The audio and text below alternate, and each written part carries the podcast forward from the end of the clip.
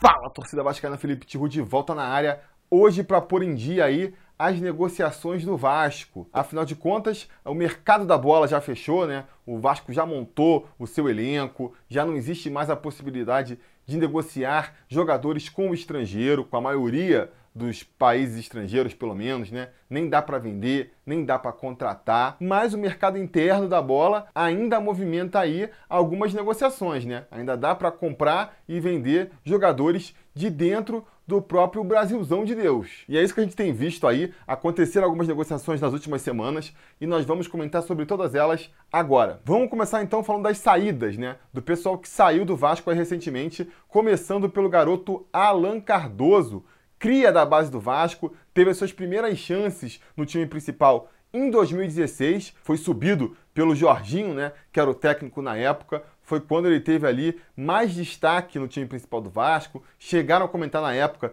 que o Alan devia até pular à frente do Henrique e virar ali o reserva imediato da lateral esquerda ou até mesmo conquistar a titularidade, né? Mas depois que o Jorginho saiu, ele não teve mais tantas oportunidades. Em 2017 pouco apareceu, teve um jogo onde ele se destacou, mas foi negativamente, né? Que foi a partida lá contra a Chapecoense, em que ele teve que ser substituído ainda no primeiro tempo, sob o risco de ser expulso. Isso acabou queimando muito o filme dele, tanto que em 2018 ele foi emprestado para o ABC, também jogou pouco lá, jogou quatro partidas, teve uma lesão um pouco mais séria aí, que eu acho que atrapalhou também o rendimento dele por lá. O fato é que ele, no final do ano passado, voltou para o Vasco e o Alex Farias comentou, assim que ele voltou, que ele não seria aproveitado. Né? Ainda em dezembro do ano passado, o Alex Farias falou que dos quatro jogadores que tinham voltado por empréstimos, Thales, Alain, Gabriel Félix e Guilherme Costa, só o último teria chances com o elenco, os outros não estavam nos planos do time. Isso acabou até gerando uma dúvida, né?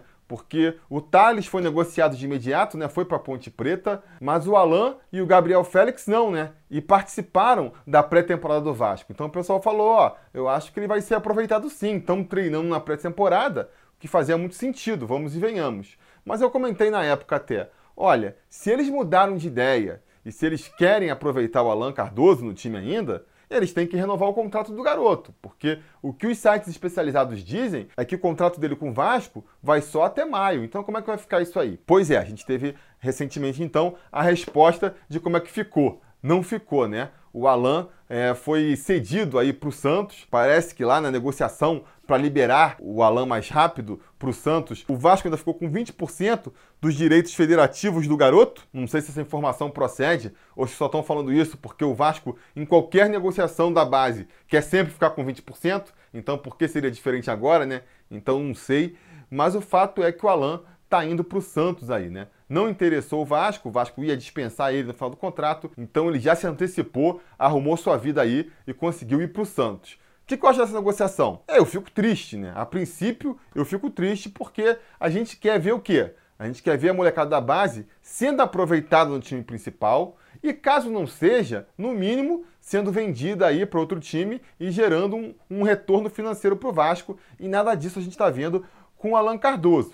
Agora, por outro lado, a gente tem que entender também que não vai ser todo garoto da base que vai ter chance no profissional. Se a gente for pegar os números, na verdade, a gente vai ver que a grande maioria dos jogadores da base acabam não tendo oportunidade no profissional, nem no time do Vasco, nem sendo vendido para as outras equipes. A grande maioria, a gente acaba nem ficando sabendo, né? Os caras nem têm a chance de jogar no, no time principal, como foi o caso do Alan, que gera um pouco mais de frustração, porque era um garoto de quem a gente ouvia falar muito bem, né? Subiu com pompa aí de ser realmente um destaque da base e, enfim, pelo menos por um tempo, grande parte da torcida botou muita fé, muita expectativa no garoto e agora ele sai de graça, ainda vai para o Santos, né? Uma outra equipe grande, então fica a pergunta também: o que que o Santos viu no Alan que o Vasco não viu, né? A ponto de um querer abrir mão dele e o outro querer pegar. Agora, uma resposta definitiva, se foi um bom negócio ou não,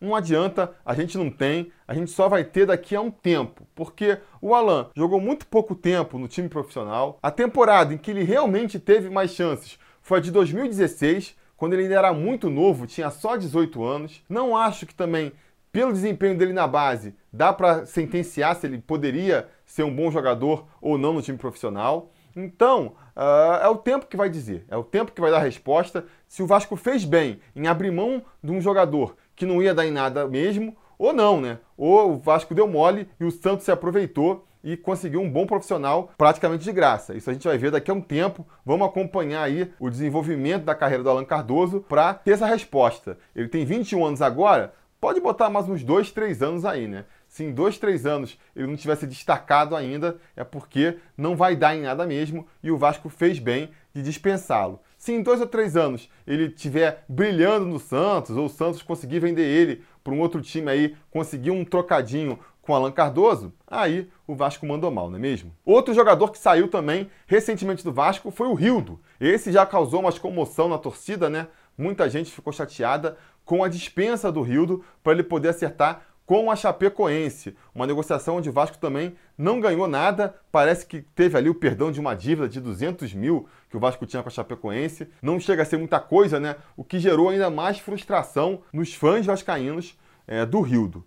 E dá para entender essa frustração porque o Rildo foi um jogador que chegou para o Vasco com certa expectativa e pouco jogou. A verdade é que ele pouco jogou. Ele chegou no ano passado, chegou a apresentar um vislumbre do que seria um bom futebol ainda no primeiro semestre, basicamente no campeonato estadual, ali, começo da Libertadores, mas logo se machucou no ombro e a partir daí não voltou mais. Ficou muito tempo no estaleiro, quando voltou no finalzinho do ano, se machucou de novo. Nessa temporada, parecia que ia entrar ali na rotação do time, se machucou mais uma vez e acabou não tendo oportunidades. Então, gera sempre aquela frustração, né? Fica sempre a dúvida: será que se tivesse insistido mais com o jogador, ele teria dado liga no Vasco? É uma dúvida que, que, que surge na cabeça. Mas no caso do Rio do aí, eu acho que a gente pode afirmar com certa tranquilidade que o melhor era dispensar mesmo. E vou explicar aqui por quê. O setor para o qual ele veio no passado era até um setor carente do Vasco, mas muito por conta disso até, foi um setor que foi bem reforçado esse ano. Então, de atacante que joga ali pelos lados, né? O Rio joga mais pela esquerda. Quem está jogando de titular ali agora é o Marrone, que, pô, tem sido um dos destaques da equipe na temporada. Tem sido o destaque do time na temporada, né? É, para substituir o Marrone, a gente pode botar tanto o Pikachu quanto o Rossi, que são dois jogadores também com qualidade para ser titulares. Os dois jogam preferencialmente pela direita, tudo bem, mas dá muito bem para quando um estiver jogando pela direita, o outro jogar improvisado na esquerda. Então, tanto o Pikachu quanto o Rossi também podem ocupar aquela, aquele espaço do campo ali. E além deles, tem também o Lucas Santos, né? O moleque da base aí que todo mundo quer ver jogando no time. Se você quer ver o moleque sendo aproveitado, você tem que abrir espaço no time para isso. Então não faz sentido você querer que um Rildo seja aproveitado no time e ao mesmo tempo pedir por mais oportunidades do Lucas Santos.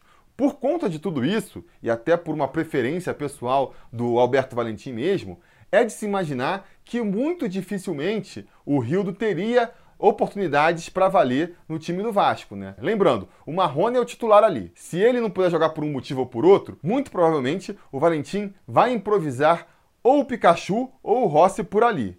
Se não quiser improvisar nenhum dos dois, ainda tem a opção do Lucas Santos. Isso sem falar em eventuais improvisações que ele pode fazer, como deslocar o Ribamar para jogar mais pela esquerda, ou até mesmo o Thiago Galhardo. E mesmo que nada disso aconteça, mesmo que a vaga pinte ali limpinha para o Rildo ser escalado, a gente ainda tem que ver se o Rildo vai ter condição de jogo, se isso acontecer, né? Porque ele é um jogador que, que nem a gente comentou aqui, vive machucado. Então são muitas é, probabilidades para se considerar a possibilidade de um Rildo ser aproveitado no time não faz sentido segurar um jogador desse, que acaba ficando descontente também, porque não está sendo aproveitado, né? Para eventualidade de precisar é, dele em alguma situação, acho que não vale a pena, né? E considerando que o contrato dele até o final do ano, o que muito provavelmente ia acontecer é que ele ia ficar ali só treinando no Vasco até o final do ano, no final do ano, não ia fazer sentido o Vasco renovar com um jogador que não estava sendo aproveitado, ele ia acabar saindo de graça. Então faz muito mais sentido liberar ele agora para acertar com a Chapecoense e, mal ou bem, economizar aí esses 10 meses de salário que o Vasco tem pela frente,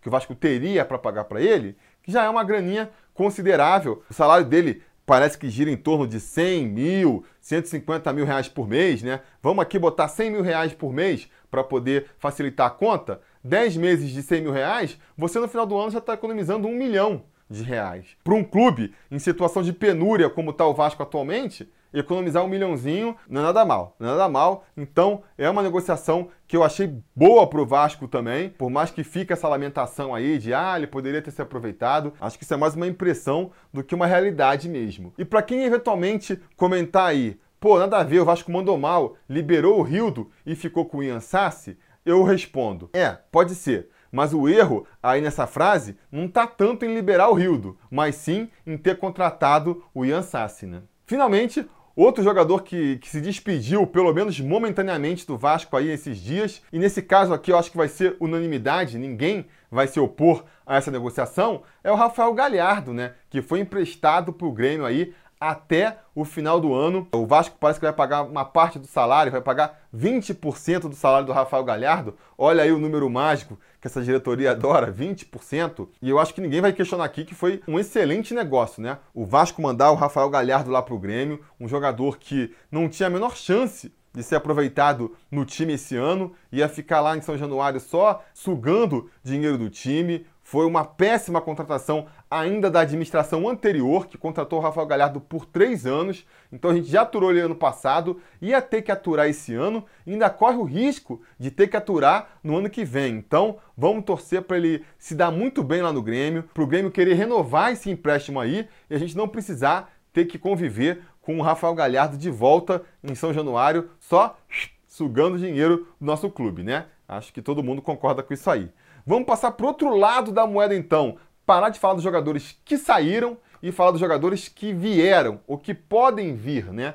Infelizmente, a situação do Vasco está muito mais fácil de liberar jogador, até porque o elenco está inchado, do que trazer mais reforços para o time. Mas o Vasco conseguiu algo próximo disso aí com o volante Souza, né? Cria da base do Vasco da Gama, vascaíno em conteste, fala para quem quiser saber que é vascaíno mesmo e que estava jogando lá no, no Oriente Médio, mas teve uma lesão grave. Na verdade, ele tinha um problema no pubis há muito tempo, quis operar, tem uma recuperação mais lenta. Por conta disso, é, o clube dele nem inscreveu ele na Liga Árabe lá que ele participa e ele, pelo amor ao Vasco e ao Brasil, né, fez um esquema com os árabes lá para vir treinar e para vir se recuperar dentro de São Januário, no Vasco da Gama, né? E para poder conviver ali no clube em que ele cresceu. Isso aí já está acontecendo, o Souza já está treinando em São Januário. Esse é um primeiro passo de uma aproximação que o Souza está fazendo aí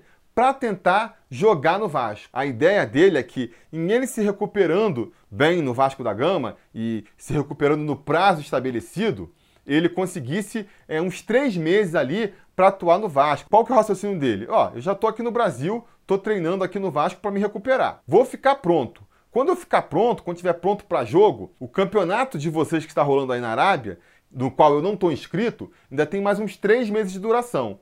Então, em vez de eu voltar para ir para não ficar fazendo nada, ficar treinando separado, deixa eu jogar aqui pelo Vasco da Gama e recuperar o ritmo de jogo jogando aqui no Vasco. O que, que vocês acham? Essa é a proposta que o Souza está querendo mandar lá para os árabes, mas que ainda não houve uma oficialização nesse sentido. Então, apesar do Souza já estar treinando em São Januário, não é garantido ainda que ele vá jogar pelo Vasco esse ano, né? Não tem essa garantia ainda. Agora, o que eu acho dessa possibilidade? Da possibilidade do Souza jogar no Vasco, mesmo que por três meses apenas. Acho que é uma boa, acho que é muito boa a possibilidade, principalmente porque o Vasco não arcaria em nada com isso. A ideia do Souza é que o salário dele seja integralmente pago pelo clube árabe e ele ficaria no Vasco aqui só recuperando a forma mesmo. E aí, né, muita gente já se perguntou se isso vale a pena. Vai ficar com o cara só três meses? O cara, quando começar a se entrosar, vai sair. Ele tá voltando de uma contusão complicada, então pode nem estar tá na forma ideal se for jogar pelo Vasco. E é verdade, são ponderações que fazem muito sentido.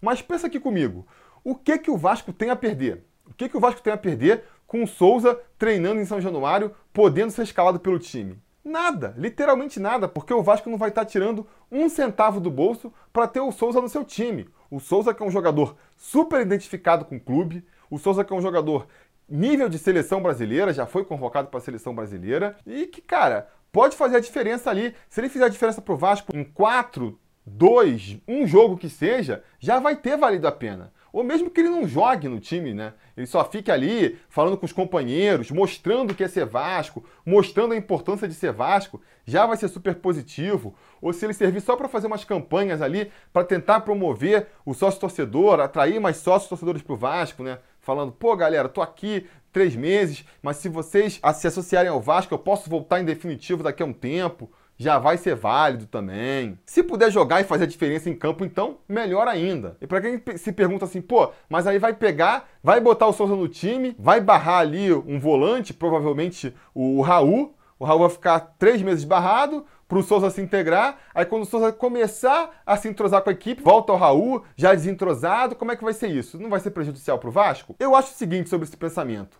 Dificilmente, até porque o Souza está voltando de uma contusão complicada, dificilmente ele vai entrar no Vasco e virar titular de uma hora para outra. Ele provavelmente vai ser um jogador que vai entrar mais no segundo tempo, em alguns jogos, quem sabe, né? Mais pro final da, da estadia dele, ele possa jogar um jogo completo quando um jogador ou outro tiver suspenso. Eu acho que é muito mais razoável pensar no aproveitamento do Souza nesse sentido. Então, não acho que a, a entrada dele no elenco prejudicaria ali o entrosamento do Raul ou de qualquer atual volante do Vasco. Acho que muito pelo contrário, né? Você vai ter ali o reforço de tem que sacar um volante porque se contundiu, ou quer botar mais um volante porque o jogo tá difícil, tem que fechar mais o meio campo, ou tem que substituir um volante porque tá suspenso, você ter ali um volante da qualidade do Souza no banco para poder é, não só manter o nível, como eventualmente subir o nível da equipe. Imagina no jogo contra o Flamengo, por exemplo, onde o Raul teve que sair machucado, se a gente pudesse botar um Souza no lugar dele para aumentar o nível da equipe. Olha só que beleza que seria. Então não vejo como pode ser ruim para o Vasco uma eventual possibilidade do Souza ser aproveitado por três meses que seja. E lembrando, se ele já conseguiu a liberação dos árabes para vir se recuperar em São Januário, se ele conseguir dos árabes a liberação para jogar no Vasco por três meses, quem que impede ele de mandar mais um papo ali para os sheiks lá, donos do clube, e conseguir prorrogar esses três meses de repente por uns nove meses? Fica até o final de 2019. Aí vira um baita reforço para o segundo semestre, vira um baita reforço é, eh, para o Campeonato Brasileiro. E, pô, vai ser ótimo, né? Então, é difícil, tá? Vamos controlar aqui as expectativas. É difícil dos árabes sequer liberarem ele para jogar esses três mesezinhos aí que ele tá querendo. Mas se acontecer, se rolar, eu vou achar muito positivo. E já que estamos falando de coisas muito difíceis de acontecer, mas que seriam extremamente positivas, vamos falar de uma especulação que está rolando por aí, né? Eu não gosto muito de falar de especulações, mas já que nessa época elas não são muitas e já que o assunto também está ligado, vamos falar aí da especulação do Zé Rafael vindo para o Vasco. Né? O Zé Rafael que está lá no Palmeiras, ser emprestado para o Vasco até o final da temporada. Acho que seria um reforço excelente para o nosso Vasco. A gente está carente de um jogador ali para a armação do, do, time, né? O Bruno César, ele está entrando em forma ainda, mas ele pode eventualmente se machucar num jogo ou outro. O Thiago Galhardo, eu acho que não é um jogador ideal para essa função de armar o time, de ser maestro do time. Então, se o Zé Rafael viesse para disputar a posição com o Bruno César ali, seria excelente. Agora, vamos ser sinceros aqui: é uma negociação muito difícil de acontecer. Muito difícil de acontecer porque a gente já viu isso antes, né? Ano passado, uh, os vascaínos ficavam torcendo para o Vasco conseguir trazer o Guerra, porque estava encostado lá no Palmeiras. Então o Palmeiras ia ter interesse de emprestar o jogador para economizar na folha. E galera, essa não é a realidade atual do Palmeiras. O Palmeiras não tem o menor problema com dinheiro. Os caras estão montando ali três times completos e o terceiro time poderia ser campeão brasileiro se quisesse. Então, assim, eles não têm esse, esse, problema que a gente tem. Ah, libera o Rildo, libera o Rafael Galhardo para economizar um trocadinho no final do mês. Eles não têm esse problema. Fica com o jogador ali para ser pouco aproveitado mesmo. Uma hora a gente vai precisar dele, ele vai estar tá lá. Não quero liberar jogador, ainda mais para reforçar adversário, né? Parece que muitas vezes o Palmeiras faz isso mais para enfraquecer os adversários do que para reforçar o seu time. Contrata o jogador, nem aproveita ele, mas impede que ele jogue por outros clubes. Então, assim, eu acho que a vontade tinha que partir mais do próprio jogador. Mas não sei, não vejo muita também é, essa posição nos jogadores. Estão lá ganhando muito bem no Palmeiras, um contrato longo, sabe que é o clube mais rico aí do Brasil no momento, então ninguém quer ter interesse em se dispor com o Palmeiras, porque é o que poderia ajudar nessa negociação, né? O Zé Rafael chega lá para a diretoria do Palmeiras e falar, cara, vocês não estão me aproveitando aqui, eu sou, sei lá, terceira, quarta opção para jogar no meio, Filipão não gosta do meu futebol, então me libera para jogar em outro lugar, quero jogar bola, quero me destacar, não quero ficar um ano inteiro só treinando não. Se ele pedisse algo nessa linha, a gente poderia acreditar até é, que essa negociação fosse acontecer. Mas é difícil, ele não vai querer bater de frente, Parece que até por conta desse interesse do Vasco, o Filipão começou a dar chance o Zé Rafael de novo, para mostrar, não, olha só, você está dentro dos nossos planos, fica aqui com a gente. Então, é uma negociação que dificilmente vai acontecer. Nem se empolguem muito, nem fiquem aí muito empolgados com a possibilidade do Zé Rafael aparecer no Vascão, porque não vai acontecer, galera. Não vai acontecer. Essa aqui é a grande verdade. Beleza? Com isso, acho que a gente fechou aí todas as negociações, né? Atualizou aí o vai e vem do mercado do Vasco da Gama. Fomos até um pouco longe, extrapolamos, entramos aí numas especulações, mas eu achei que cabia aqui. E é isso, né? Eventualmente, aí quando tiver novas negociações, novos jogadores chegando, novos jogadores saindo, a gente faz mais um vídeo aqui para comentar a negociação. Beleza? Até lá, se vocês quiserem ajudar a gente aqui no canal, quiserem ajudar o Sobre Vasco a continuar crescendo e fazendo cada vez mais vídeos, considerem apoiar a gente lá no apoia.se barra Sobre Vasco, ou então sendo um membro aqui do canal, a partir de R$ reais por mês, bem pouquinho, R$ reais por mês, você já ajuda a gente, já entra no nosso grupo exclusivo do WhatsApp e, dependendo do plano que você pegar, tem outros benefícios, né? O maior de todos é ter a garantia de que a gente vai continuar aqui produzindo cada vez material de mais qualidade sobre o nosso Vascão. Então considerem aí ajudar a gente nessa. Considerem também curtir o vídeo, assinar o canal né? E ligar o sininho de notificações, porque assim que der a gente volta para comentar mais, para conversar mais sobre o nosso Vascão. Beleza? Tá combinado? Então tá combinado. A gente vai se falando.